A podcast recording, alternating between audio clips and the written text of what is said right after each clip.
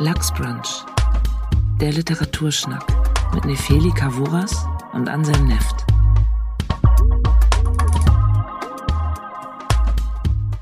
Hallo und herzlich willkommen bei Lachsbrunch 38. Hallo Nefeli. Hallo Anselm. Sind wir, wir jetzt langsam alt? Ja, wir werden alt. Es ist 2024, es ist Januar, kein Partymonat. Nein. Äh, wir sind auch nicht in Partystimmung, haben auch keine Partybücher dabei. Von daher ist alles extrem harmonisch. Das Jahr geht weiter, wie es geendet ist. Das lasse ich einfach mal so stehen. ja, ich fange heute mit dem Buch an, was ich mitgebracht mhm. habe. Es ist von Peter Handke und nennt sich Die Stunde der wahren Empfindung. Erschienen bei Surkamp im Jahr 1975 und ich habe auch eine Ausgabe von 1975 hier, die, du kannst dir bereits denken, ich auf der Straße gefunden hast. So ist es. Und zwar was, im Jahr. Was ist das mit der Straße und dir? Das war im Jahr 2019. Da hat Peter Handke den Nobelpreis für Literatur bekommen. Und Sascha Stanicic hat ähm, getwittert, dass das ja wohl eine ganz schöne Scheiße ist, mhm. da dieser Mann ähm, ja für die ultranationalistischen Serben Partei ergreift, ergriffen hat und auch immer noch sich nicht wirklich davon losgesagt hat und unter anderem ein Massaker in Zweifel zieht, das in Srebrenica mh, hm, stattgefunden hat, bei dem 8000 Leute, ähm, Jungs und Männer gestorben sind, umgebracht wurden, brutal umgebracht wurden. Und ähm, das hat eine alte Kontroverse dann nochmal neu ausgelöst oder wieder, wieder entfacht. Ähm, und das, was die Literatur angeht, bereits überzeugte Handge-Befürworter und überzeugte Handge-Gegner gibt, äh, gibt es auch, was das Politische angeht, da Menschen, die sagen, ja, ihr versteht den falsch, ihr seid zu dumm, das Genie zu verstehen. Und andere, die sagen, nee, das ist ein Riesenarschloch, der äh, politisch komplett den Kompass verloren hat. Und ähm, da wollen wir auch nichts von lesen. Und äh, im Zuge dessen lagen dann viele Handgebücher auf der Straße. Naja, einige, also so, so drei, vier, nicht ja. viele, ne? Auf den Straßen. Und äh, das hier hat mich besonders angesprochen, weil ich dachte, die Stunde der wahren Empfindungen, das ist von 1975. Und da erinnerte ich mich, dass ich von Handke schon ein paar Sachen gelesen habe, die ich alle toll fand, nämlich ähm, Versuch über die Müdigkeit und äh, Wunschloses Unglück. Das ist, glaube ich, sein erstes, sein erster Prosatext, wo es um den Tod seiner Mutter geht, den Selbstmord. Wenn ich das richtig in Erinnerung habe, ähm, ich fand das, als ich das ja, also mit Anfang 20 gelesen habe, äh, ganz außergewöhnlich gut. Oder die Angst des Tormanns vom Elfmeter und solche Sachen. Und weil das aus der Zeit in etwa ist, dachte ich, ha, das lese ich mir jetzt durch. Und zwar, weil ich vorher wegen der ganzen Debatten in den sozialen Medien nochmal die winterliche Reise da zu irgendwelchen Flüssen ähm, äh, und den sommerlichen Nachtrag gelesen habe, weil es dann von den Befürwortern hieß, ja, das ist ganz tolle Poesie und ihr müsst das richtig lesen, dann versteht ihr es auch. Da geht es um seine Reise nach ins ehemalige Jugoslawien, mhm.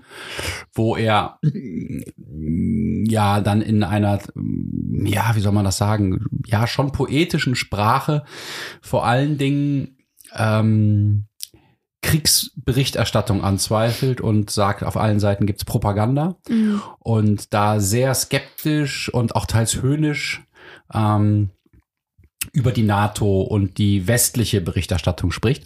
Er hatte damit nicht ganz unrecht. Wir wissen heute, dass der Hufeisenplan äh, eine eine Ente gewesen ist. Und das war so dann die Idee oder das war der Plan, äh, von dem ausgehend man Milosevic und den Serben einen Völkermordplan unterstellt hat. Und der auch zum Kriegseintritt von Deutschland, das ja eigentlich gar nicht mehr irgendwie in einen Krieg eintreten wollte, geführt hat. Und ähm, ich würde sagen, da hatte Handke durchaus recht mit einigen Punkten.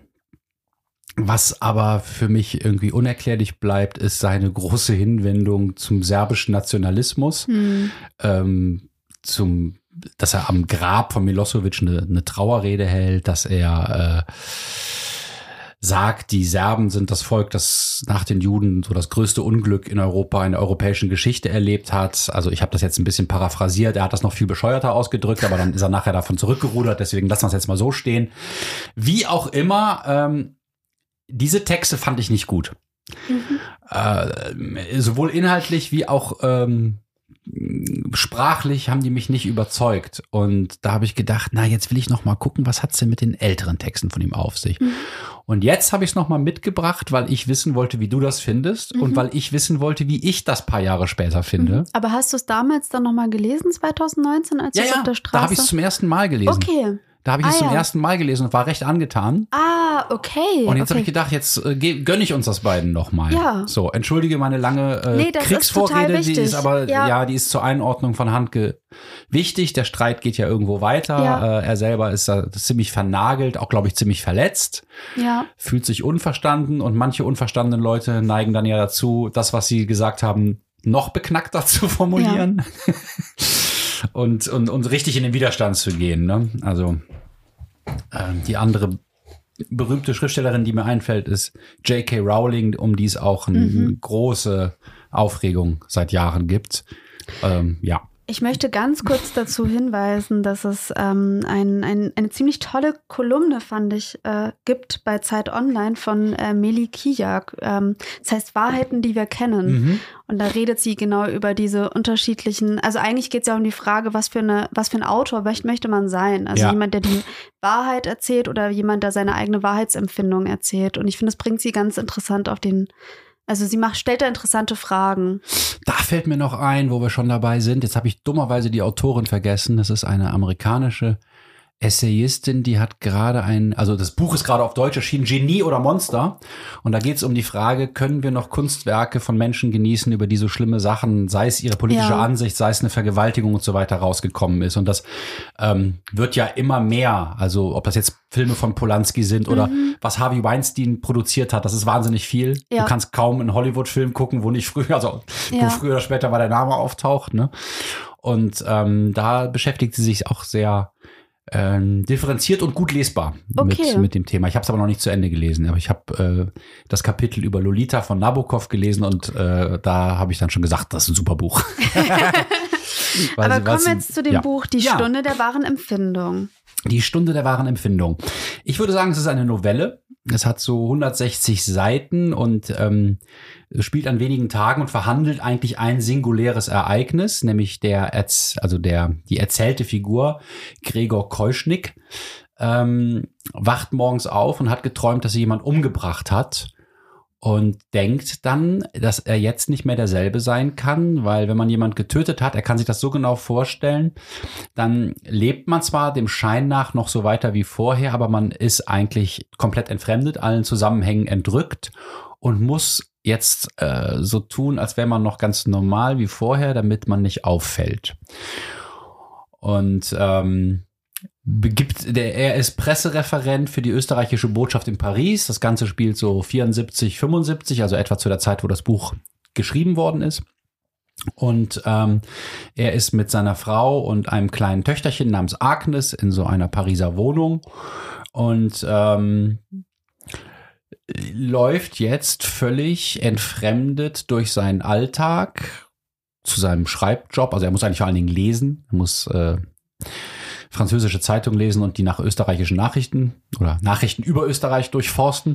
Ähm, und ähm, ja, wir bekommen dann so viele kleine Sinneseindrücke von ihm mit, die immer wieder die gleichen Themen umkreisen, nämlich echte Empfindungen, falsche Empfindungen, ähm, Bewerten der eigenen Gedanken, Sinnlosigkeit des Daseins, Sinnlosigkeit der routinenhaften, in Formen erstarrten Existenz, Ekel vor Menschen, Sehnsucht nach Verbindung mit Menschen, ähm, Gewalttätigkeit, die in ihm brodelt, ähm, ganz große Selbstfixierung bis hin zu paranoiden Momenten und ähm, ja, Lebensüberdruss und totale Neugier, was das Leben noch bereithalten könnte. Das, äh, ja, das schwingt wie so ein Pendel immer hin und her und ähm, ist dann am Ende vielleicht sowas wie eine Krisenerzählung.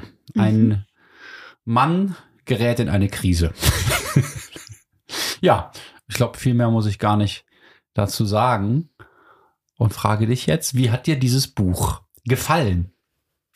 Ich muss mir kurz eine Frage zu Ende aufschreiben, weil ich das total. Ich habe direkt vor der Aufnahme, habe ich dir schon lachend gesagt, ha, da bin ich ja gespannt, wie du dieses Buch zusammenfassen würdest. Ja. Weil ähm, ich hätte totale Schwierigkeiten, das zusammenzufassen. Mhm. Also es sind äh, ja irgendwie so 160 Seiten, die wahnsinnig dicht erzählt sind und die ähm, nicht so einen roten Faden unbedingt haben in der, in der Handlung. Es passieren zwar Sachen, aber er denkt ja unfassbar viel, so dass ich manchmal so den Kontext verliere. Ähm, ich fand das zu lesen einerseits wahnsinnig ähm, stimulierend in dem Sinne, dass ich, dass ich diese Gedankenverkettung wahnsinnig faszinierend finde. Ich, also ich mag, ich mag, ähm, ich mag Literatur, die assoziativ weiterdenkt. Also, Mhm. wo man sich denkt, interessant, dass er von einem Gedanken zum nächsten springt. Mhm. Und das, und ich finde, das gelingt ihm auch unfassbar gut, dass da so manchmal so Zusammenhänge sind, wo man sich denkt, wo kommt das denn auf einmal her? Ja. Und das mag ich richtig gerne. Ich habe aber auch beim Lesen gemerkt, erstens, ich muss mich ganz doll konzentrieren. Wenn ich Mhm. nicht komplett konzentriert bin und fünf Seiten lese, muss ich nochmal zurück die fünf Seiten Mhm. gehen und die nochmal lesen. Und manchmal bin ich aber auch nicht wirklich schlauer daraus geworden. Es, ich war wahnsinnig genervt teilweise, Mhm. Ähm, weil dieser Gregor für mich weder eine Sympathiefigur ist, noch mich das teilweise unbedingt interessiert. Ich fand den Einstieg wahnsinnig stark. Also diese Frage von, ähm, da träumt jemand, er hätte jemanden umgebracht, aber das hat er nicht. Und trotzdem verändert das was mit ihm Leben. Und ich, das kann ich mir gut vorstellen. Das ist etwas, wo ich dachte, ja, ich glaube, ich glaube, das ist so. Das ist, also ich, ich glaube das erstmal der Figur. Mhm. Aber ab diesem Moment brach dann für mich immer mehr so auseinander und ich, ich, ich vielleicht habe ich auch vieles einfach nicht verstehen können. Also ich war so oft ein wenig ratlos. Du hast ja gerade gemeint, dass es so eine Form von Krisenerzählung ist und ich, ich glaube, das ist vielleicht so auch eine gute Frage und zwar, was ist denn die Krise von Gregor Keuschnick? Mhm. Ja, ich würde sagen, seine Krise ist, dass er vorher, zumindest behauptet das der Text, einfach so gelebt hat, ohne wahnsinnig viel zu reflektieren. Er ist berufstätig, er hat eine Frau, er hat ein Kind, er ist aus Österreich weggegangen, um in Paris äh, sein, seiner Tätigkeit nachzugehen. Und ähm, auf einmal erscheint ihm äh, ja, wie in so einem erweiterten Bewusstseinszustand, alles, was er bisher als selbstverständlich angesehen hat, nicht mehr selbstverständlich. Und das löst die Krise aus, dass er sich fragt, was ist das überhaupt, eine Mhm. Frau haben? Was ist das überhaupt, morgens zur Arbeit gehen? Was ist das Ich sagen? Wie lächerlich ist es, sich eine Krawatte umzubinden? Wie Mhm. seltsam ist es, durch eine Stadt zu gehen und die Leute gehen an einem vorbei? Also alles wird in Frage gestellt. Mhm. Seine ganze Existenz steht damit auf dem Spiel. Und dahinter steckt natürlich die große Sinnfrage. Mhm. Äh, warum machen wir das? Und dann sagt er sich, ich suche jetzt, nachdem ich vorher anscheinend immer nur ein geborgtes Leben gelebt habe und Gefühle nur von der Stange bezogen habe oder meine Gedanken einfach irgendwo äh, genommen habe, die, die schon andere für mich vorgedacht hatten, versuche ich jetzt rauszufinden, was meine wahre Empfindung ist. Was, Ja. wer bin ich, äh, was fühle ich? Also, ja, man könnte sagen, eine fast etwas äh, ins Parabelhaft überhöhte ähm, Entfremdung von allen Zusammenhängen. Und darf ich noch mal fragen, Ja, was was du glaubst, warum du die Konzentration verloren hast? Also was dich dann auch einfach, also man braucht ja was, was einen interessiert und was einen hält. Genau. Und da hat dir was gefehlt. Und kannst du das genauer benennen, was dir da gefehlt hat? Ähm, nein, doch, kann ich. Also ich Mhm. glaube, es ist eher das Gegenteil, das, was gefehlt hat. Ich glaube, diese ähm, starke Fokussierung auf die eigenen Gedanken ähm, hat mich einfach extrem angestrengt auf, ein, auf eine gewisse Art Ja. und Weise. Also man muss sagen, äh, für die, die das Buch jetzt noch nicht gelesen haben, es besteht größtenteils aus der Beschreibung von Wahrnehmungen Ja, und aus der Beschreibung von Gedanken und aus Gedanken zu den Wahrnehmungen. ja. Ne? Es ist eigentlich wie ein Monolog. Also es ist ein Monolog, der innerhalb von zwei Tagen stattfindet Ja. und da wird wenig ausgelassen. Es passiert schon einiges, pass- würde ich sagen. Seine Frau einiges. trennt sich von ihm zum Ja, Beispiel. ja. Er, er ist allein mit seiner Tochter und weiß nicht, wie er mit ihr umgehen soll. Aber all diese Sachen sie sind die Tochter verschwindet, also da passiert schon was, ja. Aber all diese Sachen werden nicht größer erzählt als die anderen Gedanken, die er hat. unbedingt. Also die, die Fast sind so, sogar kleiner, ist- ne? Genau, die, die sind halt, alles ist, also, und das finde ich einerseits faszinierend, andererseits löst es bei mir so ein Befremdlichkeitsgefühl aus, dass G Gedanken und Handlungen sind auf der gleichen Ebene, sind gleich bedeutsam. Und es ist auch egal eigentlich, wie wichtig das ist, was passiert, weil alles ist auf einmal gleich wichtig.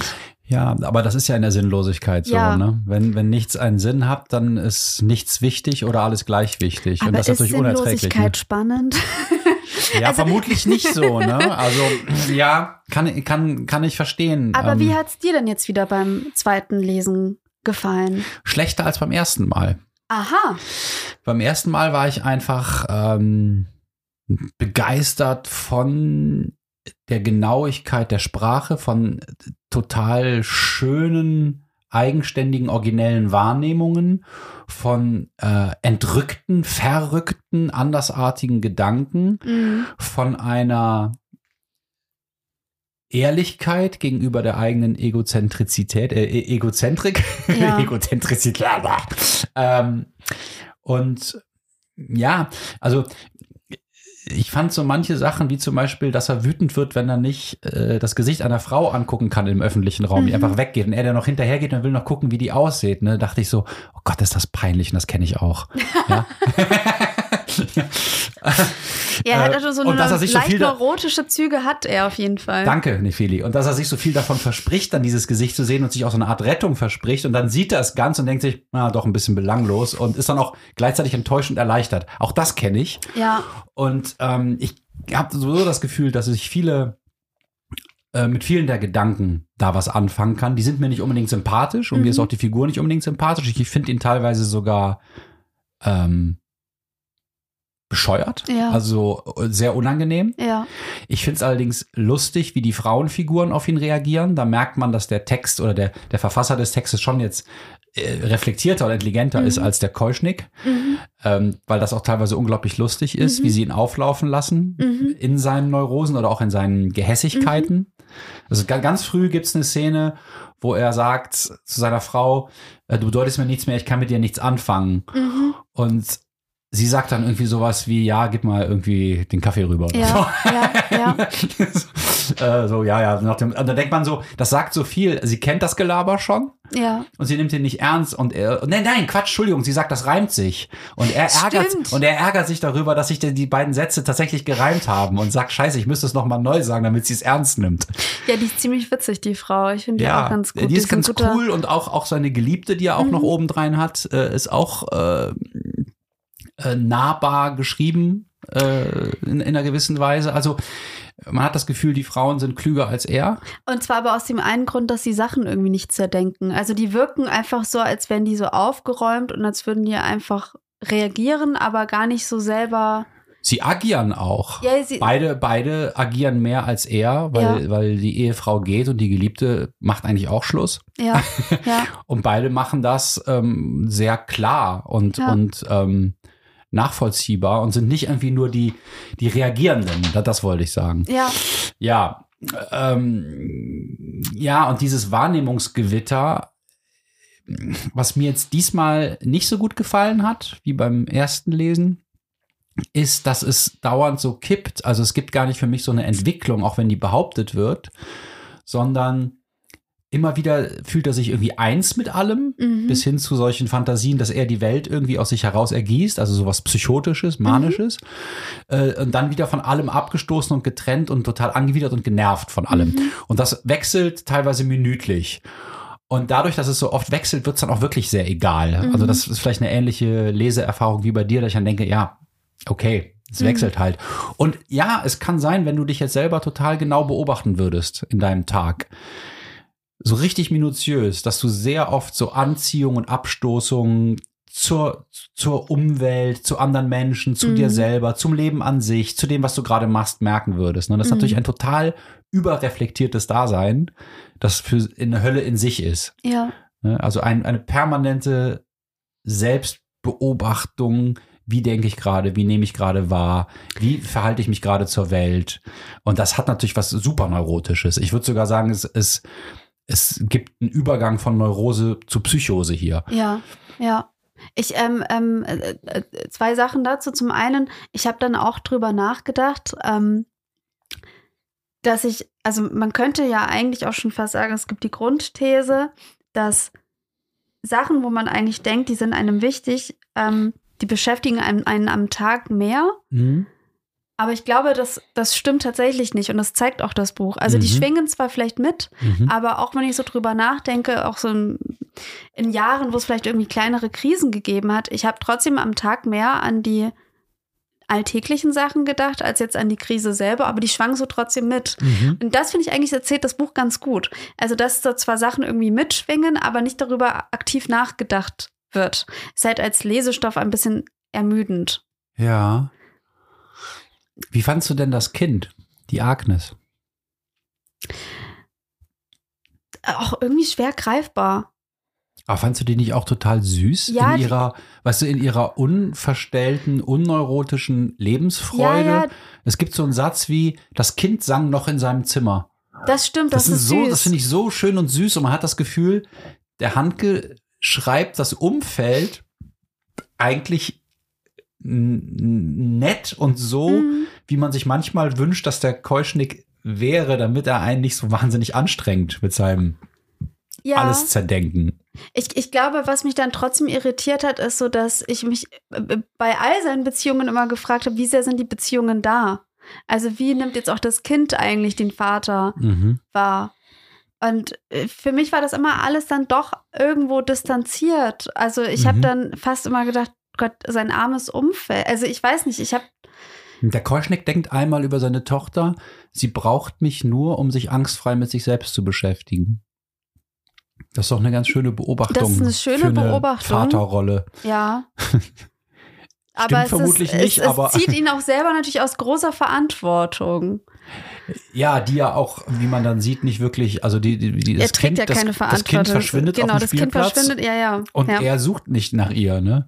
Es fällt ihm auch erstmal gar nicht auf. Also, Erstmal natürlich, erstmal fällt es ihm nicht auf, dann ist er kurz schockiert und dann geht er durch die Gegend und trifft einen befreundeten Schriftsteller, der, Ja. der vorher bei ihm zum Abendessen war, der aus Österreich kommt und der vielleicht der Handke ist, ja, ja, das Ne? habe ich mich auch der den gefragt. Keuschnick ja. beobachtet und ein Buch über ihn schreibt. Ja, Ne, das ist so ein bisschen wie bei äh, Jon Fosse Melancholie, dass wir den Stimmt. in dem Buch, den Verfasser des Buches kennenlernen. Und da hatte ich aber das erste Mal gefühlt, zu dem hat er wirklich eine Nähe. Also von dem ist er dann, Ach so, okay. also weil ich glaube, bei, bei also so habe ich Keuschnick so ein bisschen verstanden, so dem, der, er bewundert niemanden und er hätte gerne eigentlich jemanden, den er so ein bisschen bewundert. ah ja. Und den Schriftsteller, den, vor dem hat er irgendwie Respekt. Er hat ja von niemandem sonst irgendwie Respekt so richtig. Das ist ein interessanter Gedanke. Das habe ich noch gar nicht so überlegt, aber tatsächlich Respekt hat er vor Frauen und Kindern nicht. Nee, Das muss man leider sagen. ja. Und bei dem Schriftsteller, den nimmt er zumindest irgendwie als Gegner wahr. Ja, ja, ohne So. zu viel zu verraten. Und das ist vielleicht sowas wie Respekt. Ja, Ne? ja, Das ist schon schlimm. das ist schon. Schlimme, schlimme Figur. Eigentlich ist es eine schlimme Figur, aber ähm, was ich schon rührend fand, ist, dass ich, ähm, also eigentlich ist ja die Geschichte von jemandem, der immer sein Leben lang was alles unter Kontrolle hat und dann irgendwann die Kontrolle loslässt, ist ja immer erstmal eine gute Geschichte. Da bin ich Ja. erstmal offen. Das Ja. rührt mich irgendwie, wenn ich merke, Menschen lassen mal los. ja. Und ich hatte auch so, wie die, wie die Sprache ist, manchmal so das Gefühl, da schmilzt etwas. Also Ja. so etwas, was so ganz eisern und so festgezurrt war. Und ich hoffe, das klingt jetzt nicht pathetisch, aber ich habe mir den Keuschnick so als sehr kalten Menschen vorgestellt. Und er ist, er wird nicht unbedingt warmherziger, aber er schmilzt trotzdem in seiner, in seinem Kontrollzwang. Und das hat mich dann doch gerührt. Ja, normalerweise sind ja Leute, die das Gefühl haben, irgendwann, ich bin im falschen Leben, äh, mein Leben läuft ab wie ein Film, ich bin nur ein Statist darin, ähm, äh, alles ist schon so vorgestanzt, also viele Sachen, die er immer wieder hier formuliert, sind ja meistens Menschen, die sehr, sehr stark angepasst sind. Mhm.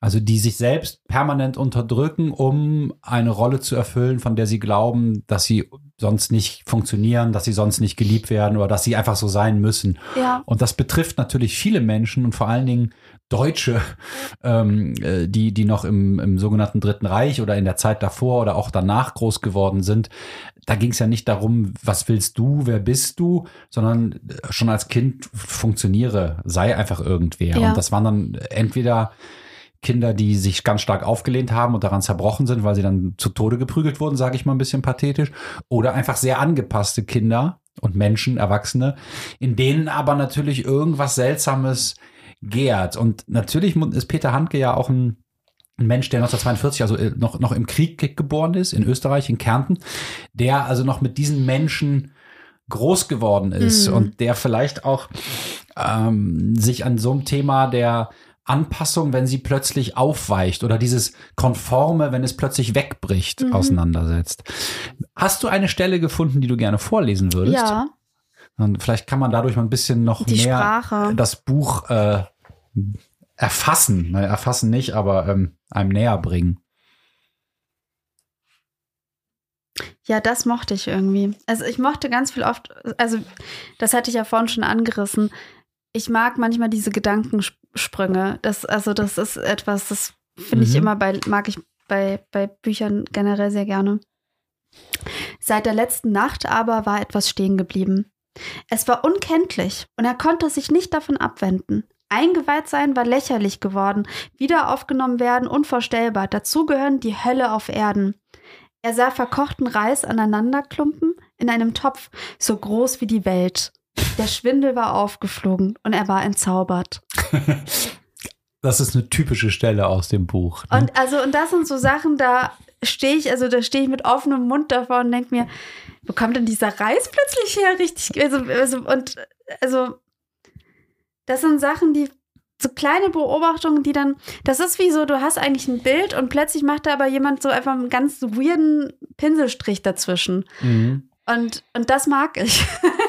Ja, es ist auch sonderbar verspielt. Ja, ne? Das ja. Buch ist auch, auch sehr verspielt. Es ist auch lustig zum Teil, finde Ja. ich. Es ist irgendwie auch äh, neurotisch. ja. Ich lese mal eine andere Stelle vor. Ich habe die einfach aufgeschlagen und denke, da kommt man etwas mehr so ins ähm, in eine etwas normalere Szenerie Mhm. mal rein. Das ist das Abendessen mit dem Schriftsteller und dessen Ah. äh, Freundin. Das war ein Wind heute, sagte er überzeugt. Also der Keuschnick selber. Er möchte einfach jetzt so tun, als ob er am normalen Gespräch teilnimmt, obwohl er sich völlig entfremdet fühlt. Und als die Freundin des Schriftstellers antwortete, er hat mir die ganze Frisur zerstört, schien ein allgemeines Vertrauen wiederhergestellt. Es macht ihm nichts aus, die Serviette über das Knie zu breiten.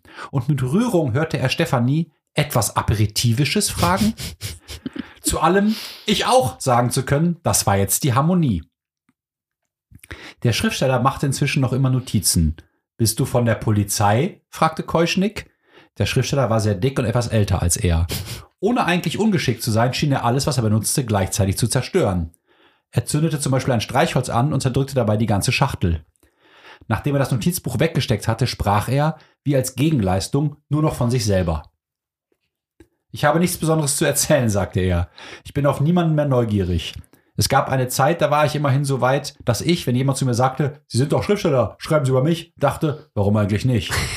Jetzt ekelt mich schon, wenn jemand anfängt, meine Mutter spielte Klavier. also ja. Ähm, ich habe noch eine Frage an dich. Ja, bitte, ich habe auch noch zwei Fragen an dich. Ha! Ha!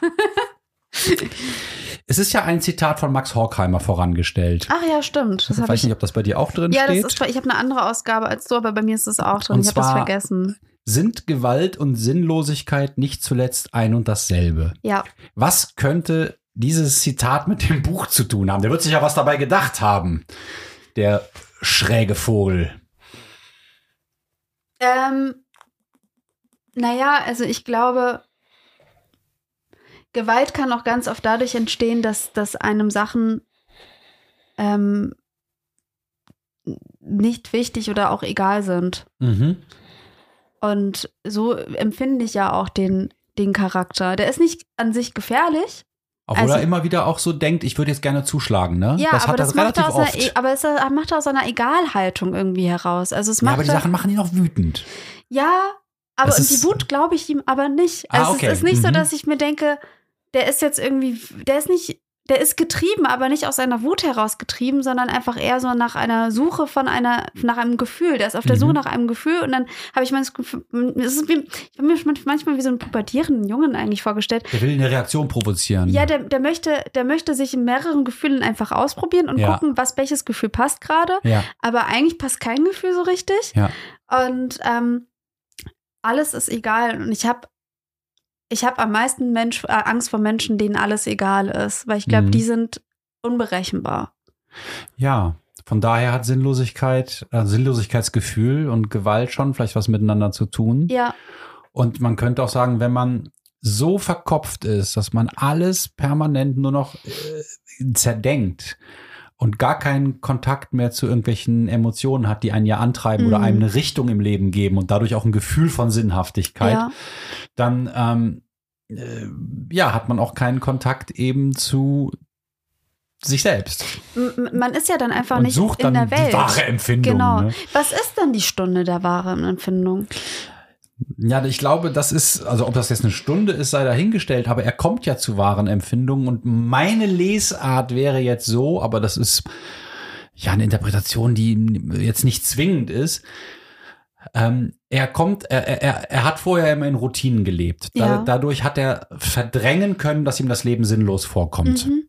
Es kam ihm vorher schon nicht sinnvoll vor, weil er schon vorher keinen engen Kontakt mit sich hatte. Mhm. Jetzt hat er diesen Traum, dass er einen Mord begeht, wacht auf und hat plötzlich das Gefühl, er sieht alles in seiner routinierten Abgeschmacktheit und äh, ekelt sich vom Leben, auch Mhm. vor sich selber. Er guckt irgendwie im Taxi in den Spiegel und sieht sich selber und sagt, ach du Scheiße, so, ne? Mhm.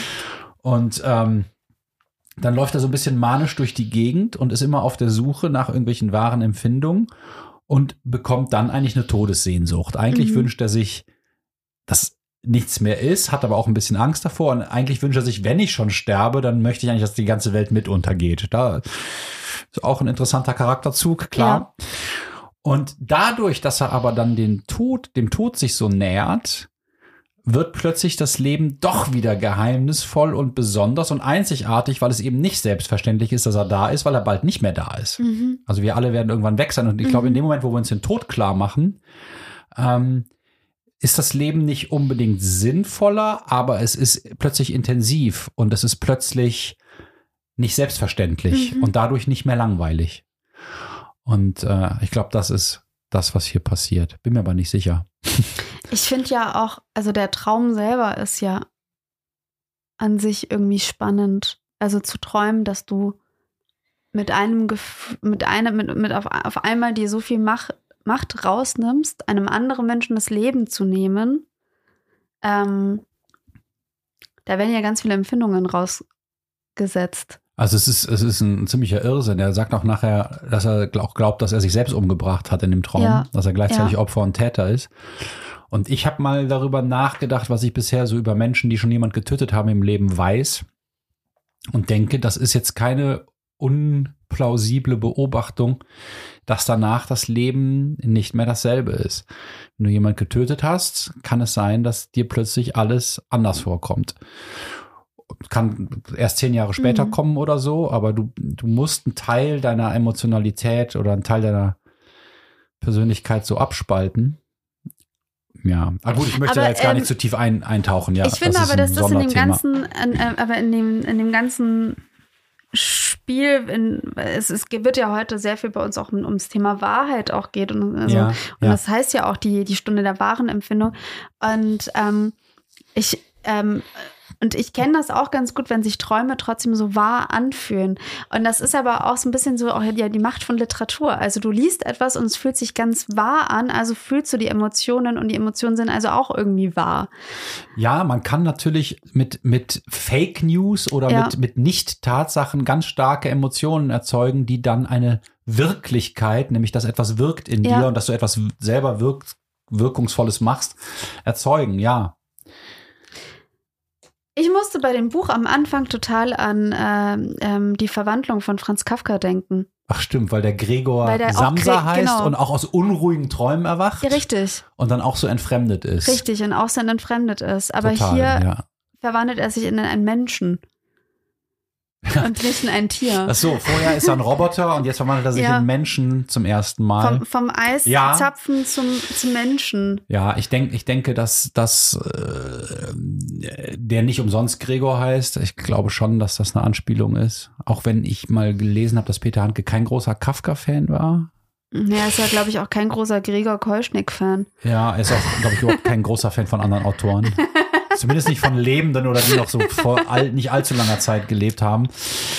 Und äh, ja, ich, ich, ich musste ein bisschen an äh, Rilkes, äh, glaube ich, einzigen ja, längeren Prosatext denken, ähm, äh, Malte Lauritz Brigge. Äh, ich glaube, der die Aufzeichnung, äh, das ist so auch so eine, so ein, ja, so ein Flaneur und auch so ein, so ein Bewusstseinsstrom und auch eine ganz starke Reflexion der eigenen Gedanken, der eigenen Wahrnehmung und so. Daran hat mich das erinnert. Ich wollte noch sagen, auch eine Sache, die mich jetzt beim Wiederlesen mehr gestört hat als beim ersten Lesen, war, dass ich das Gefühl habe, dass dieses Wahrnehmen und dann das so, ja, so essayistisch überhöht, abstrakt erklärend nicht so gut funktioniert manchmal und dass manche Sachen auf mich auch so thesenhaft wirken, als ob jetzt so eine Art Thesenroman in diesen Bewusstseinsstrom reinkommt. Ich hätte jetzt eine, eine Beispielstelle dafür raussuchen müssen, habe ich nicht. Ähm, es ist meiner Ansicht nach ein sehr interessantes, auch relativ seltsames Buch mit einer Hauptfigur, die es einem nicht leicht macht. Ja, und das Ding ist aber, also zum Beispiel, ganz oft, wenn wir hier Bücher besprechen, dann sind wir an, an einem Punkt, wie zum Beispiel jetzt, wo man manchmal merkt, okay, jetzt haben wir eigentlich was zum Buch gesagt. Und trotzdem ist es aber, und ganz oft habe ich dann so diesen inneren Frieden, dass ich mir denke, ha, ich bin jetzt auch dem Buch irgendwie näher gekommen. Und hier habe ich das gar nicht. Mhm. Ich habe immer noch so ein so das Gefühl, als hätte ich was ganz Großes im Buch irgendwie nicht verstanden, nicht kapiert, als wäre da, als könnte ich mich dem auch gar nicht so richtig annähern. Und es ist, fühlt sich so unabgeschlossen an. Ich dachte Ja, jetzt eigentlich, so ja. ein Gespräch mit dir hätte ich dann jetzt noch mehr, das ist so die innere Ja, vielleicht- Ruhe mit dem Buch. Vielleicht zur Überleitung zum nächsten Buch sollte man noch sagen, dass Peter Handke zu der Zeit, als er das Buch geschrieben hat, in Paris gelebt hat und auch befreundet war mit dem Pressereferenten der österreichischen Botschaft. Ach, wirklich? Ja, und dass er da mit seiner kleinen Tochter gelebt hat. Ah. Und ähm, nur in den Phasen schreiben konnte, wo er sich jetzt nicht so viel um sie kümmern musste. Und dass das in so Briefen an seinen Verleger äh, Siegfried Unseelt äh, Mhm. belegt ist. Und dass es eben hier auch, ähm, ja, dass es auch mit dem, was wir gleich behandeln werden, mit Autofiktion wieder einmal spielt. Und ich glaube, die erste Frau von Handke hat sich getrennt, unter anderem, weil er ihr eine saftige Ohrfeige oder einen Schlag verpasst hat. Mhm. Ähm, das ist auch äh, lang thematisiert worden irgendwie. Und äh, es ist vor dem Hintergrund interessant, wie viele fantasierte Schläge hier vorkommen in diesem Buch, wo das vorangestellte Zitat ist, Gewalt und Sinnlosigkeit sind Gewalt und Sinnlosigkeit nicht zuletzt ein und dasselbe. Ja. Tja. Ich Aber- denke, so ein Buch kann nur jemand schreiben, der sehr durchlässig ist, also ein echter Poet. Und diese Durchlässigkeit hat aber natürlich auch etwas psychisch, ja, äh, an, angezähltes. Also, so, ne, also man sagt ja. Ja. nicht ganz dicht sein, Ja. sondern Ich- dichter sein. Also ja, Ich behaupte ja ganz oft, dass man ganz, also dass man über bestimmte Lebensphasen erst schreiben kann, wenn man diese Lebensphasen vielleicht abgeschlossen hat. mhm. Und ich, also ich- vielleicht ist es auch mein Problem mit dem Buch, dass ich das Gefühl habe, das Buch weiß selber nicht, aus welchem, mit welchem Gefühl es eigentlich rausgehen möchte. es fehlte dem Autor noch die wahre Empfindung. Ja, also die, für mich die ist abgeschlossene Empfindung. genau, es fehlt, also es fehlte mir so ein, so ein Abgeschlossensein beim Buch. Ja, damit wollen wir das mal abschließen hier. Ah, Gott sei Dank. Endlich Ja. mal über Handke gesprochen, meine Güte. Ja, siehst du, das, jetzt kannst du dir eine Kerbe irgendwo hinmachen. Handke, I did it. Ja. Handke, I did it. Wir Sprechen über das Buch, was du mitgebracht Richtig. hast. Du hast die Wahrheit nur einer Mutter von Vigdis Hjort mitgebracht. Ich hoffe, ich spreche das richtig aus. Eine norwegische Autorin, vermutlich äh, die bekannteste in ihrem Land. Mhm. Ähm, ja, was hat's mit dem Buch auf sich? Genau, Das also. übersetzt wurde von Gabriele Häfs, die hat schon einiges von ihr übersetzt. ja, das Und erschienen ist es bei S. Fischer. Letztes Jahr, 2023, ist es erschienen in, im S. Fischer Verlag und Gabriele Heves ist äh, äh, einer eigentlich der, der bekanntesten ähm, Übersetzerin Mhm. aus dem Norwegischen und die lebt auch in Hamburg, ist eine Cool. Hamburger Ja. Übersetzerin, wenn man so möchte. Ähm, ich möchte kurz darauf eingehen, dass der ähm, norwegische Originaltitel Er More Dødt ist. Ah, ist Mutter tot, ne? Ist Mutter tot und es Mhm. ist 2020 erschienen. Auch ein interessanter Titel. Morded. Ja. Genau. ja. Ähm, äh, ich bin auf das Buch erstmal gestoßen, weil meine liebe Freundin Melissa, die heute am Tag, während wir aufnehmen, ähm, ihre Masterarbeit abgibt. Cool. In Darf ich fragen, worüber sie geschrieben hat? Ähm, auch das, das führt jetzt ein bisschen vielleicht Okay, zu zweit, ja, ja, aber dann. auf jeden Fall ähm, hatte ich irgendwann mit ihr im Dezember über, sie ist nämlich auch Buchhändlerin, hatte ich über Bu Büchertipps geredet und dann meinte sie, die Wahrheit meiner Mutter, das äh, sei so ein tolles Buch und ich soll das unbedingt lesen. Und sie Ja. hat mir ganz, ganz herzlich empfohlen und dann Wir dachte ich, reagieren ja oft verhalten auf Empfehlungen, aber Ja, hier hast du aber- zugegriffen. Ähm, das, was sie mir so erzählt hat, auch über die Form und alles, war ich dann so, okay, ich glaube, das könnte wirklich Mhm. interessant für mich sein. Das Buch ist 400 Seiten dick. Es ist ja mittlerweile wirklich kein Geheimnis mehr, dass ich bei dicken Büchern erstmal verhalten bin.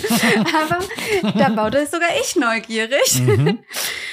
Und ähm, genau, deswegen, das war der, die, die Herkunft äh, de- des, des, des Buches, wie ich darauf gestoßen bin. Ähm, es geht darin um die Malerin Johanna, die jetzt beim Zeitpunkt des Buches ungefähr 60 Jahre alt ist und sie hat eine Retrospektive in ihrer Stadt. Das heißt, nach vielen, vielen Jahren kehrt sie wieder zurück in ihr, ihre, in, in die Nähe von den Fjord, in so eine norwegische Kleinstadt und hat dann eine Kunstausstellung, die sie auslegen muss. Und dann passiert was, wo man sich erstmal denkt, ist ja normal, sie ruft ihre Mutter an und die Mutter geht nicht ran. Ja. Und das ist aber so, dass es ein Grundzustand ist, also zwischen Johanna und ihrer Familie, also mittlerweile nur noch Mutter und Schwester Ruth, ist seit 30 Jahren eigentlich eine Kontaktstille Mhm. beiderseits, Mhm. mehr oder minder. Mhm. Und wir begleiten diese Johanna, es ist eine, eine Ich-Erzählung, es ist ähm, formal in sehr kurzen Kapiteln erzählt, bei dieser eigentlich im Grunde vielleicht Reise, wie sie wieder in dieser Stadt ist, in, in ihrer und ihrer eigenen Kindheit auch nochmal dadurch auch begegnet. Und sie versucht, fast obsessiv, könnte man fragen, zu Streiche sagen. das fast. Ja, obsessiv. Ich wollte vielleicht ein bisschen ähm, mit der Mutter wieder in Kontakt zu treten und Mhm. da Sachen aufzuräumen. Ja, und das macht sie auf 400 Seiten. Victis Hjort, die ist eben in, in Oslo geboren. Du hast gesagt, die ist, wie gesagt, eine der wichtigsten Gegenwartsautorinnen Norwegens. Und sie gilt auch als eine zu den ähm, skandinavischen, also in, es ist ja auch, Knausgard ist ja auch ein Beispiel dafür, die für diese entblößende Selbstliteratur, da zählt sie sich auch dazu in, in, in diesem, aber sie, sie macht auch selber mal ein Spiel daraus, was ist Wahrheit und was ist Fiktion, aber darüber können wir ja gleich nochmal sprechen. Äh, wo hast du die Information her, dass sie sich selbst dazu zählt? Aus einem Interview Okay. tatsächlich. Aber ja. gleichzeitig sagt sie, hat sie auch einen ganz eigenen, interessanten ähm, Wahrheitsbegriff bei, über Kunst, aber darüber können wir auch noch Mhm. gleich sprechen. Mhm. Ich habe mir so ein paar Interviews von ihr durchgelesen. Ja. Ich bereue total, das sage ich auch an der Stelle, dass sie, sie hat mich in Hamburg gelesen bei der Langen Nacht der Literatur. Wann? Ich glaube, das war sogar letztes Jahr. Hm. Und wir, ich, da wussten wir noch nicht von Ja, ihr. ich glaube, die kommt jetzt dieses Jahr Im März erscheint ein, der neue. Neu, die kommt dann, glaube ich, im, im, im September oder so nach Berlin Ja. und dann nach Zürich. Ich würde sie, also ich, ich bin jetzt schon fasziniert von ihr, auch als Autorin, Autorenfigur, weil äh, vieles, was sie so sagt, auch einfach interessant ist. Ich glaube, Mhm. die ist auch eine Erscheinung. Ich glaube, die liest auch ganz interessant. Ähm, das würde ich mir gerne angucken. Also Mhm. ich habe ich hab da jetzt eine neue Faszination entwickelt für diese Frau. Ja. Ich frage dich erstmal, also man merkt mir schon an, dass ich sehr begeistert bin, aber ich frage dich trotzdem erstmal ganz, ganz sachlich, Anselm. Wie fandest du die Lektüre? Super. Oh, wie schön. Grüße gehen raus an Melissa. Danke, Melissa. Äh, Ein super Buch. Ähm, äh, lustig ist, ich habe die ersten paar Sätze gelesen und gedacht so, oh, so langweilig, also so normale, etwas ungelenke Alltagsprosa, jetzt wieder so ein Buch von heutzutage, das nicht richtig gut geschrieben ist, wo es nicht kracht. weil die emotionale Tiefe fehlt und so. Dann habe ich das dann zwei Wochen liegen lassen und gedacht, so, ich habe wirklich, mir, mir ging es einfach nicht gut, ich habe keinen Nerv. Mhm. Und dann habe ich es wieder angefangen, weil ich ja musste. Ja. Habe die erste Seite gelesen und gedacht, so, naja. Und dann habe ich das sehr schnell gelesen. Äh, das Buch hat auf jeden Fall zu meiner Erschöpfung beigetragen, äh, weil äh, es, ich das, es ist emotionale Arbeit. Ich fand das emotional sehr aufwühlend, aber auf eine sehr gute und produktive Weise. Aber das war für mich Arbeit, mich auf diese Weise nochmal mit Familie, Reflexion, Mutter, ähm, Kindheit, Traumata auseinanderzusetzen.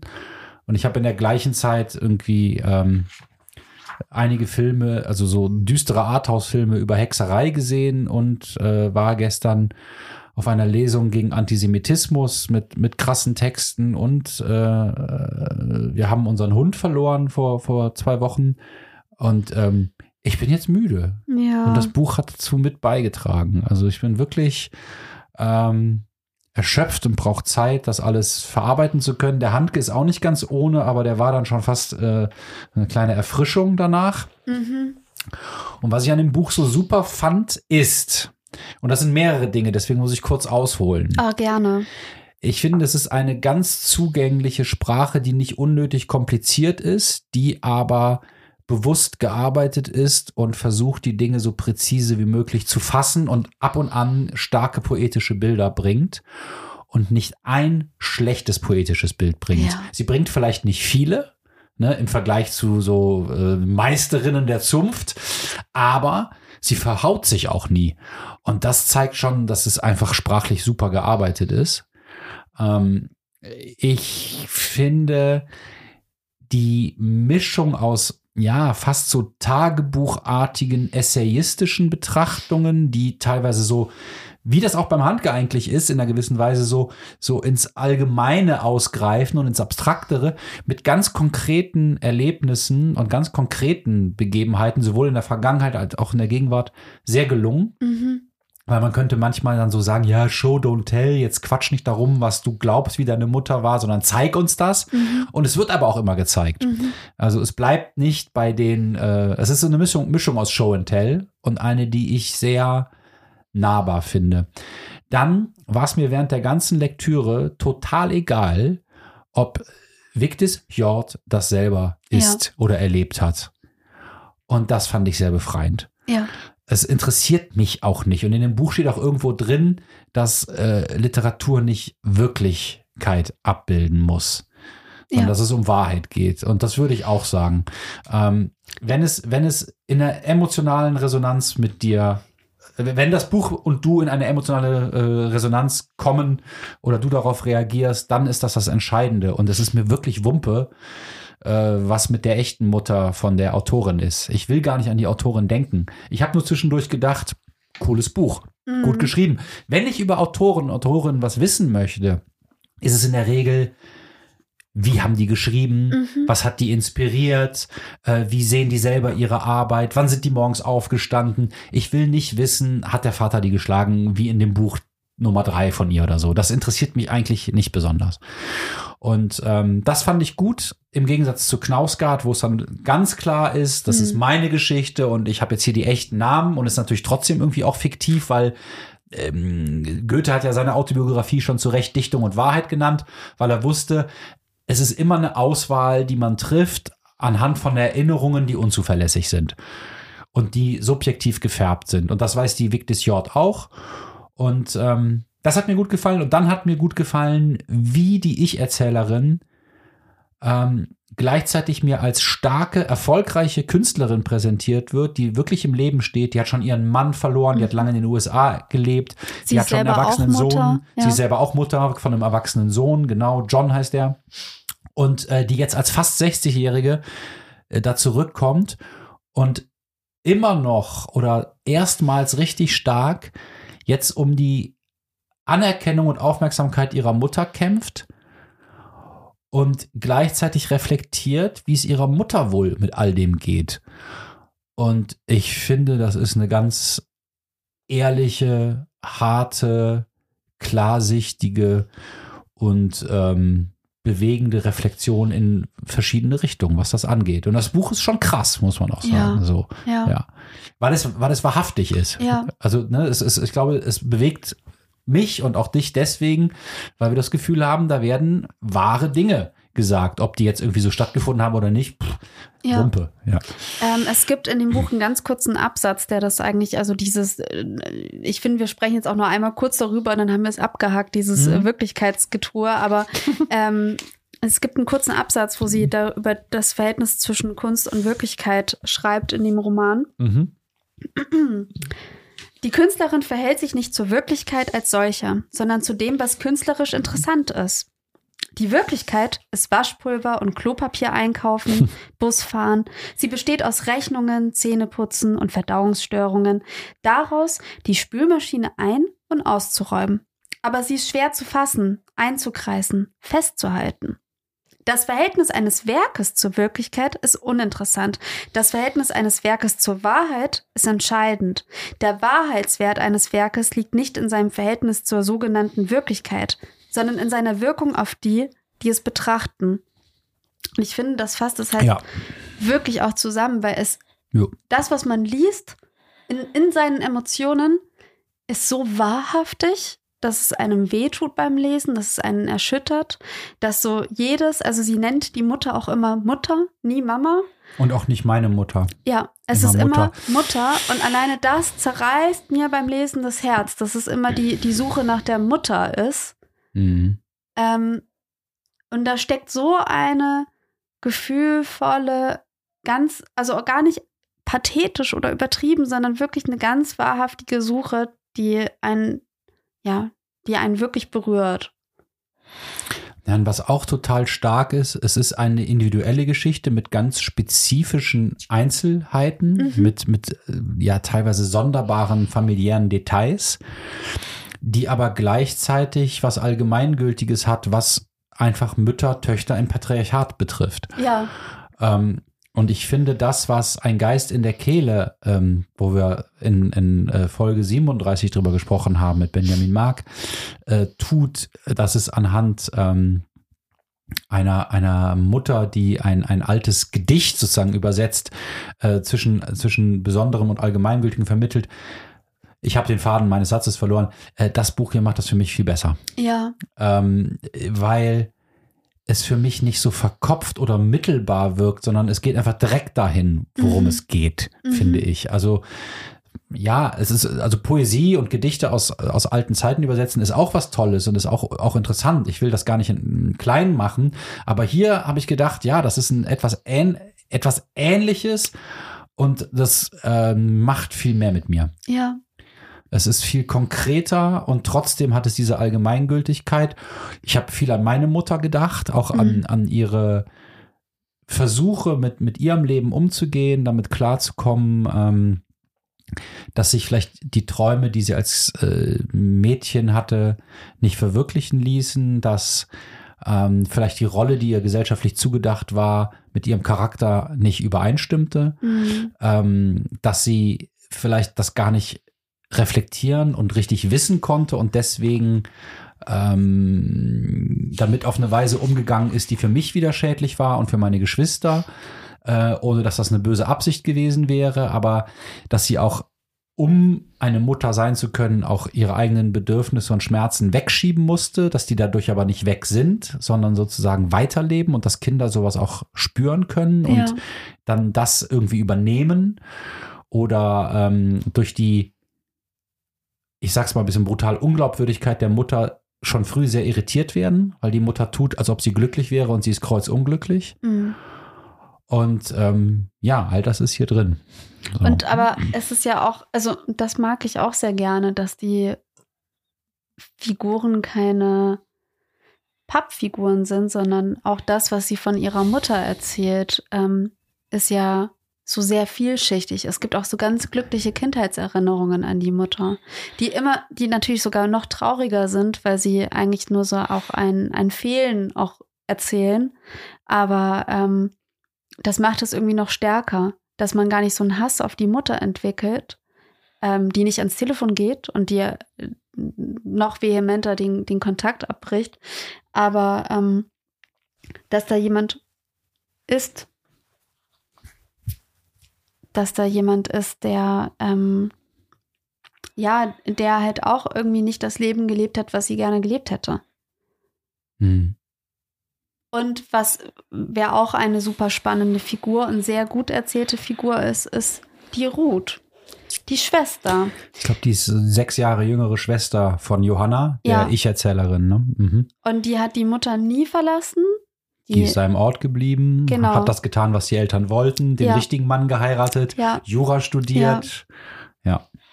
ähm, ist genau ist einfach dort und ähm, sie sie unter also ähm, es ist es, sie taucht dann auch quasi in der Gegenwart auch immer wieder auf und ich meine Johanna beobachtet die beiden ja auf und das ist auch so eine Härte mit der Ruth erzählt wird wo man sich denkt interessant ist es jetzt so die die Härte die sie selber als Figur wirklich hat oder als Mensch wirklich hat oder ist es so eine Härte die sie hat um auch die Kontrolle zu behalten also ich finde auch in dem Buch geht so ganz viel darum Also Ruth wirkt so hart. Genau. Mhm. Also sie wird, wird als harte Figur erzählt, ja. Ja. also härter als die Mutter.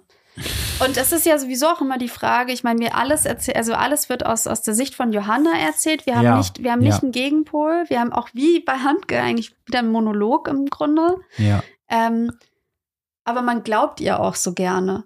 Also bei Handke, ihm habe ich ja nicht so gerne, den, den Gregor habe ich nicht so gerne geglaubt, aber der Johanna, der, der glaube ich ohne Naja, Zweifel. die Johanna denkt halt im Gegensatz zum Gregor viel mehr darüber nach, was in den anderen vorgeht. Ja, Ne? Also das macht einen sofort glaubwürdiger. ja, also es wirkt empathischer. Ja, Und, und sie sieht, sie versucht zu überlegen, wie ihr Verhalten und ihre Reaktionen auf die anderen gewirkt haben und was das mit denen gemacht hat Mhm. und versucht zu überlegen, warum haben die sich so verhalten und das hat ja vielleicht seine Gründe. Also so, sie denkt halt viel für die, was Mhm. vielleicht einerseits übergriffig ist, andererseits aus ihrer Position der Ohnmacht heraus vollkommen verständlich. Mhm. Die sitzt da irgendwie in so einer Hütte und versucht Kontakt zu ihrer Mutter und ihrer Schwester aufzunehmen und die blocken voll ab ja, über die Seiten des Buches. Also das ist, ähm, hart. ist hart, ja. Und, deswegen finde ich auch den norwegischen Titel so interessant, dieses Ist Mutter tot, weil ich Ja. mir beim Lesen dachte, das wäre so viel einfacher, wenn die Mutter schon tot wäre. Ja, ist die Frage, ob das dann einfacher ist. Ich wollte noch sagen, eine Figur ist schon ein bisschen eine Pappfigur, das ist der Vater. Ähm, weil wir über den eigentlich nur seine Auswirkungen auf die Mutter mitkriegen und nicht dann noch Reflexionen über seinen Grund, warum er so war, wie er war. Also dem, dem wird jetzt nicht so Gerechtigkeit äh, zuteil. Ist aber für das Buch, was ein Mutter-Tochter-Buch Ja. ist, jetzt für mich auch nicht nötig. Da müssen wir nur auf den auf, auf März warten, wenn dann ein falsches Wort erscheint. Denn Ja. der nächste Roman von, von Victis Hjort, der schon einmal vor Jahren hier erschienen ist beim Osborg Verlag, aber ähm, Ach so, okay. jetzt wird er nochmal neu auferlegt. Ach, das ist Wille und Testament, ne? Äh, eigentlich, also wo es Genau. eigentlich um, um eine Vergewaltigung der Ich-Erzählerin Ja. durch den Vater ja, geht. da geht es dann um den Vater. Ja, das äh, hat wohl, das hat eine große Kontroverse in Norwegen äh, nach sich gezogen und auch, ähm, also das müssen wir vielleicht erzählen, weil Ja. das mit dem Buch hier was zu tun Genau. hat. Ich glaube, das ist 2016 erschienen. Äh, deutscher Titel wäre, wenn man es übersetzt, Wille und Testament. Mhm. Und da ist eine ähm, ähm, 50-jährige Frau, die ähm, sich daran erinnert, als ähm, ich glaube, der Vater stirbt und was vererbt Mhm. äh, so eine, so eine, so eine Hütte, wo die im, im Sommer immer waren und wo so eine Schwimmgelegenheit war in Norwegen. Und er vererbt es ihren Schwestern und ihr nicht. Und dann, das löst eine Kette an Erinnerungen aus, bis hin, dass äh, sie ähm, sexuell missbraucht worden ist und auch, auch richtig vergewaltigt worden ist. Und das Thema des Romans ist dann, dass sie versucht, mit diesem schweren Wissen jetzt Anerkennung in ihrer Familie zu finden. Und niemand will das natürlich wissen, weil das ist, äh, das ist das, was auch die Autorin, also was Ja. Victis J. interessiert hat.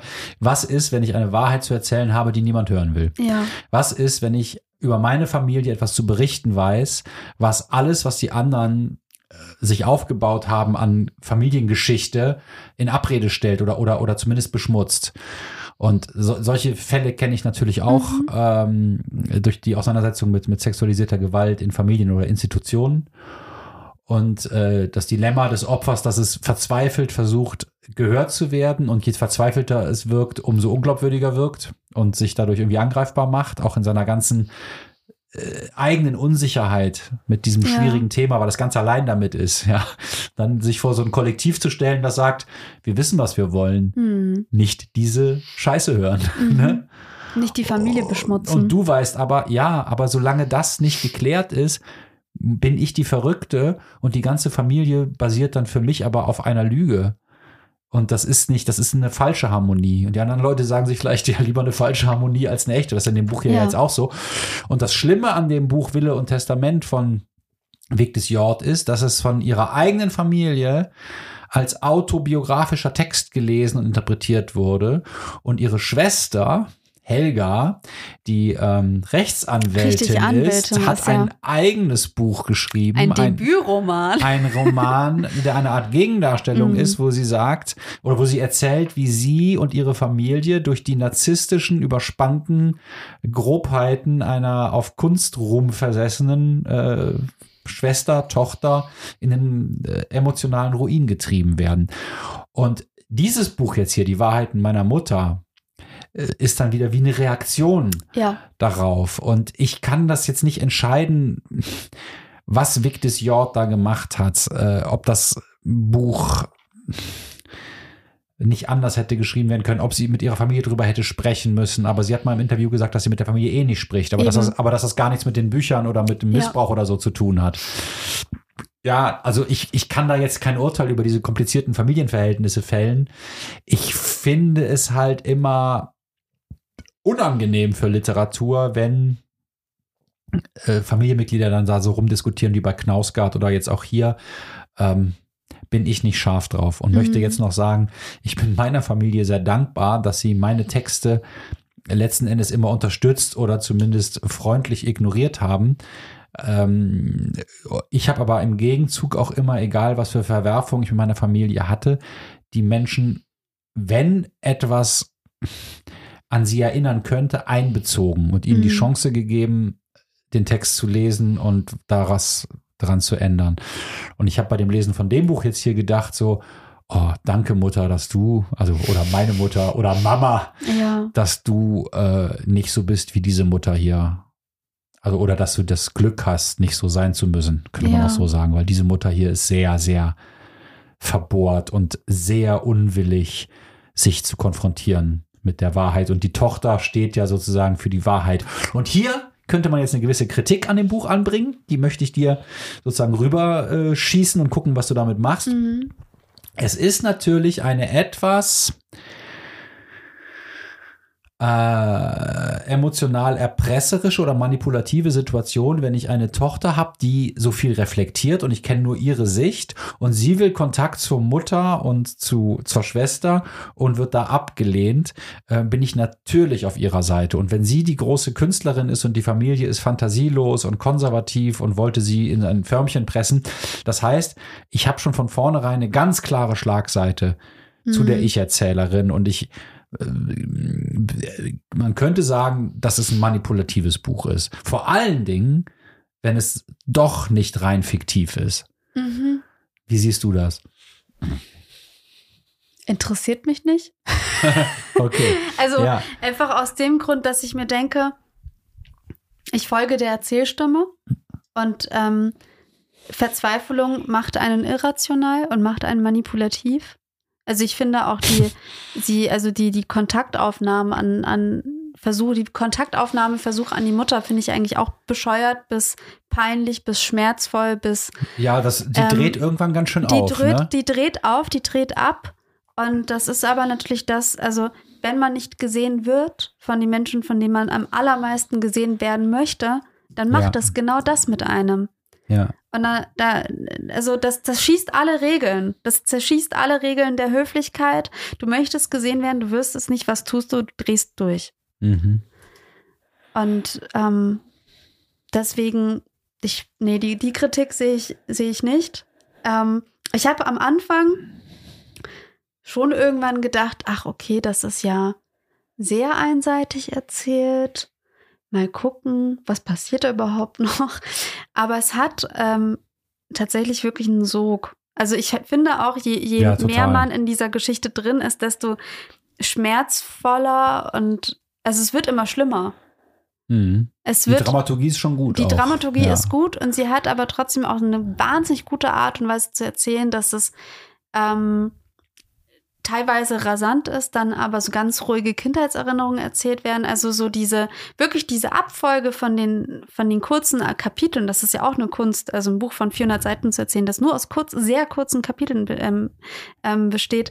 Die, diese Reihenfolge ist wahnsinnig gut gemacht. Ja, also man merkt, dass sie schon einige Bücher geschrieben hat. Ich glaube 20. 27. Oder mehr, ne? Ja, Die ersten waren, glaube ich, die ersten beiden waren Kinderbücher. ja, ja. Eins wurde auch, in, in, auch verfilmt. Also das, äh, ah Ach so, übrigens, das Peter Handke Buch wurde auch verfilmt. ja, auch wirklich. Äh, als als äh, das, das, das, das fremde Dorf, äh, äh, La Vie étranger oder sowas, ähm, 1988, aber das ist ein anderes Thema. das, das Traurige. Ich möchte mal was vorlesen aus ja, dem Buch ich sag hier, ja? noch ganz kurz, Klar. dass ich interessant finde, dass die, die Bücher von Victor Fjord auch schon länger eigentlich in Deutschland verfügbar sind, aber ganz oft so ein bisschen unter dem Stempel Frauenunterhaltung ähm, nur als Taschenbuch irgendwo gegeben hat. Und ja, das Buch hier als Frauenunterhaltung zu bezeichnen.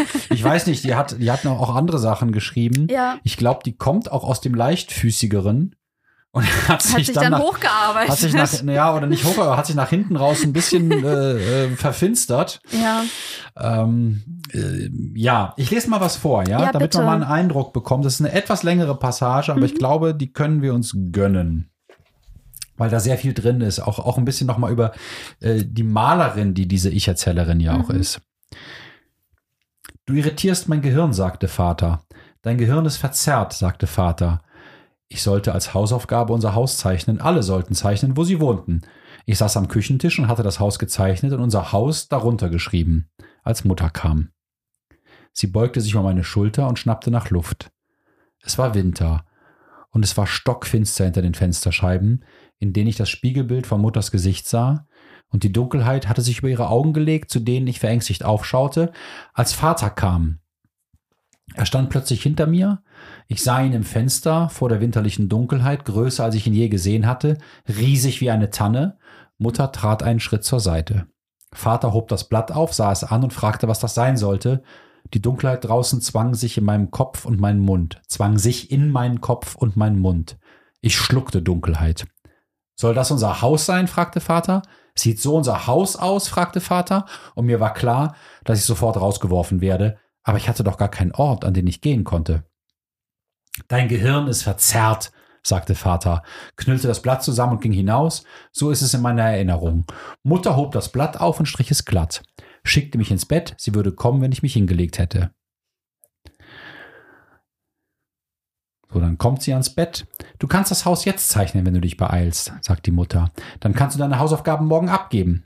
Sie holte einen Zeichenblock und meine Buntstifte, legte mir alles in den Schoß, ich richtete mich im Bett auf, sie setzte sich wieder. Du weißt, dass unser Haus gelb ist, sagte Mutter und reichte mir den gelben Stift. Ich zeichnete das Haus, in dem Mutter und Vater zu wohnen glaubten.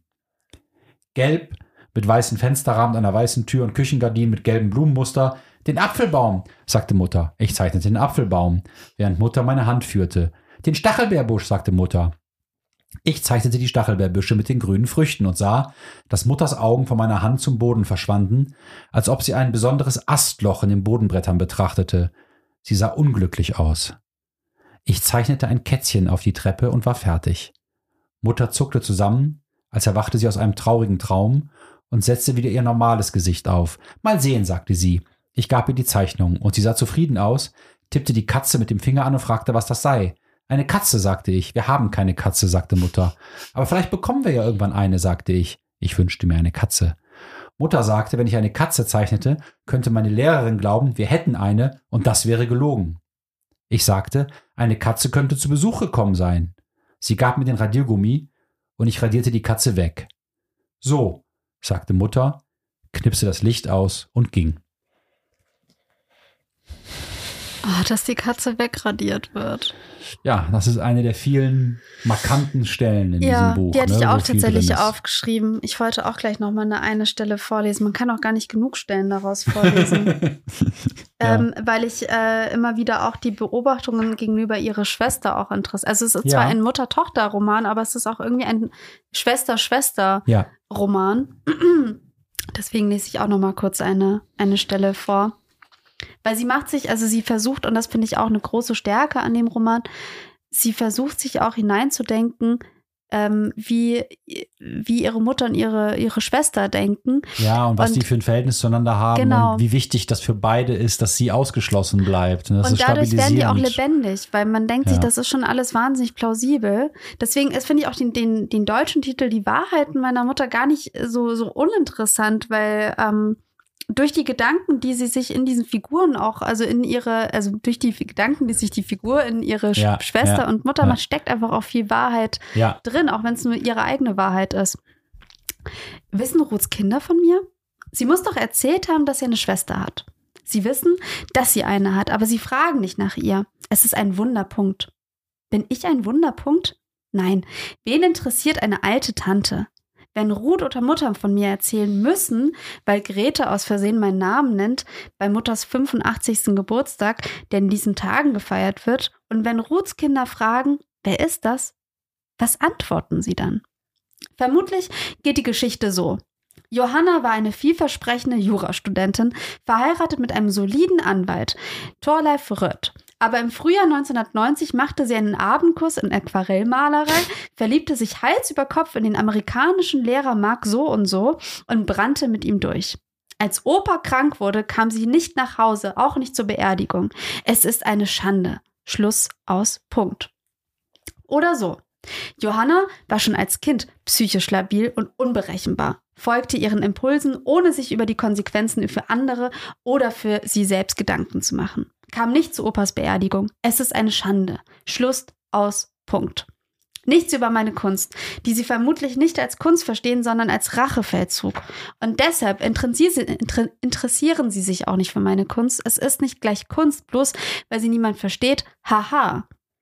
Wenn Ruths Kinder also meinen neuen Nachnamen nicht erfahren, und von wem sollten sie ihn erfahren, wenn sie nichts über meine Arbeit und über mich im Internet finden können? Aber warum sollten sie? Mhm.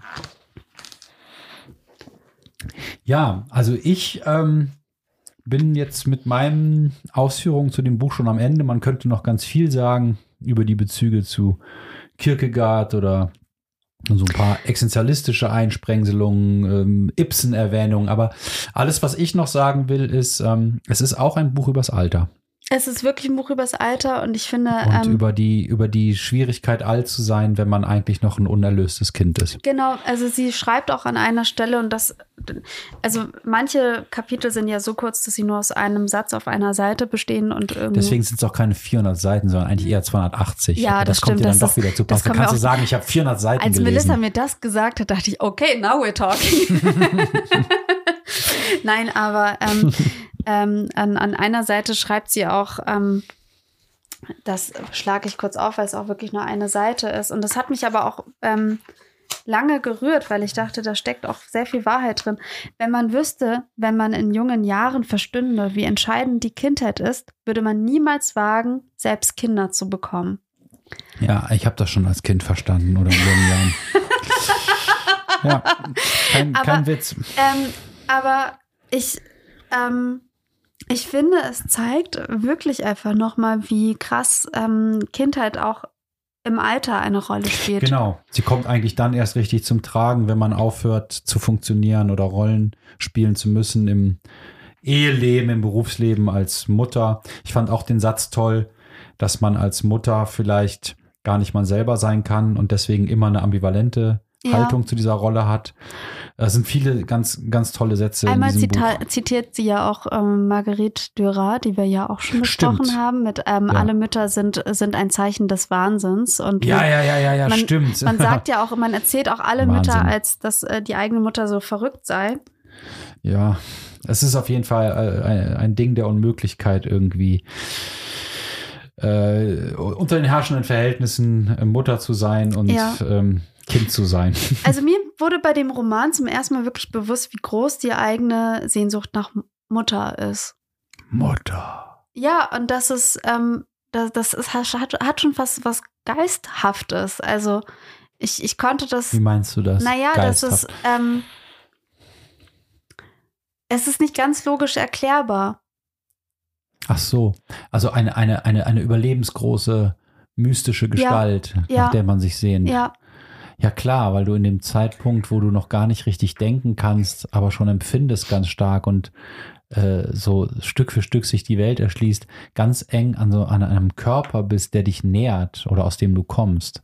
Das ist ja auch alles ein Irrsinn. das ist totaler Irrsinn. Ich erinnere mich auch nicht gar nicht dran. Also totaler, insofern. total, totaler Gruselirrsinn. Ja, und deswegen meine ich, das hat was fast. Also, so Mutterfiguren per se sind, sind eher wie so Geistergestalten, die man dann heimsucht und die einen eigentlich nur enttäuschen können. Spielen auch in Horrorfilmen eine große Rolle. Es gibt sehr viele, sehr viele Horrorfilme mit Müttern. Aber ich wollte noch sagen, mir ist bei dem Buch wieder aufgegangen, dass die äh, Familie und vor allen Dingen die Kleinfamilien alle irgendwie wie so ein Kult sind. Mm. Wie so, ein, wie so, eine, wie so eine Sekte, in der Ja. man aufwächst.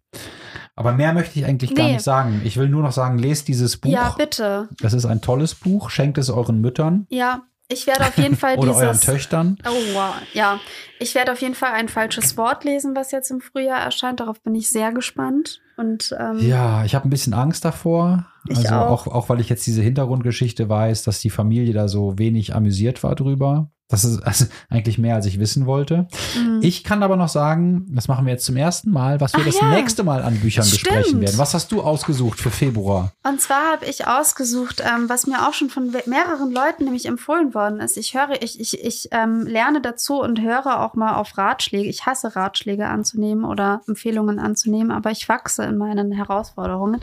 Ähm, ähm, und zwar August Blau von Deborah Levi. Levi? Ich werde es rausfinden, wie man sie Deborah ausspricht. Levi? Im Aki Verlag. Augustblau. Augustblau, Ja, im nicht, Februar. Nicht Augustblau. Da Ja, denkt man, so ein Typ namens August ist wieder hackedicht. August Blue. Nein, August, äh, Augustblau. Augustblau. Und ich bringe mit äh, von der serbischen Autorin Barbie Markovic Mini-Horror. Die wenigsten dürften es wissen, aber ich interessiere mich für, kleines bisschen für Horror. ja. Ich freue mich. Ich glaube, es wird eine kuschelig bis horrorhafte Folge. Vielleicht emotional etwas weniger aufwühlend als heute mit Peter Naja. Handke und Ja. seinen Empfindungen und Victis Jord und ihrer Ihren, Mutter. ihren Deine Empfindungen. Mutter, Victis. Deine Mutter. So, So. macht's gut da draußen an den Endgeräten. Bye, bye, bis demnächst. Tschüss. Haltet gut durch, durch den Januar. Tschüss.